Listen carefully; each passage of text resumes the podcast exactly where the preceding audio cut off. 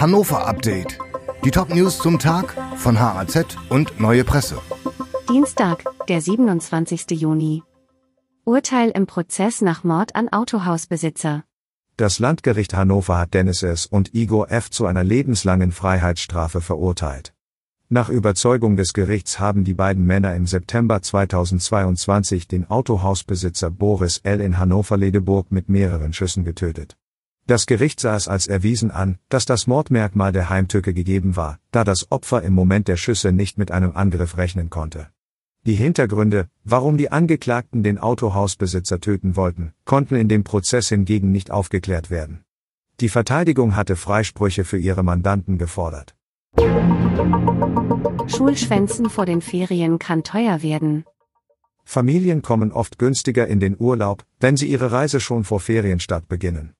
Lehrerinnen und Lehrer kennen seit Jahren eine Entwicklung, dass sich die Reihen in den Klassenzimmern kurz vor den Ferien lichten.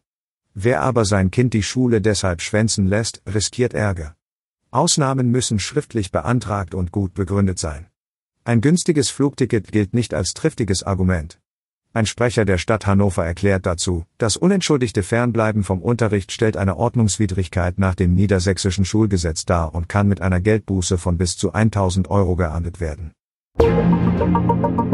Nach Corona wieder mehr Kriminalität.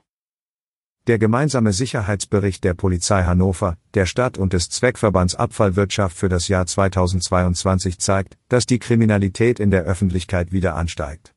Inzwischen ist das Niveau der Zeit vor Corona wieder erreicht. Mit gut 70.000 Fällen liegt die Fallzahl deutlich über der von 2021.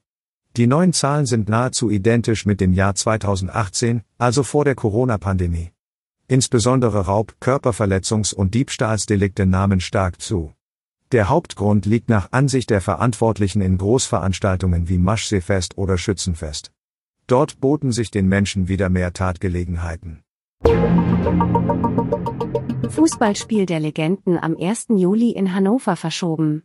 Es sollte ein Megaspektakel am 1. Juli in der Heinz von Heiden Arena werden, doch nun muss es verschoben werden. Das Legendenspiel mit Allstars wie den Brasilianern Kaká und Rivaldo oder dem italienischen Weltmeister Marco Materazzi wird nach Aussage von Veranstalter Dennis Erdem zu einem späteren Zeitpunkt stattfinden.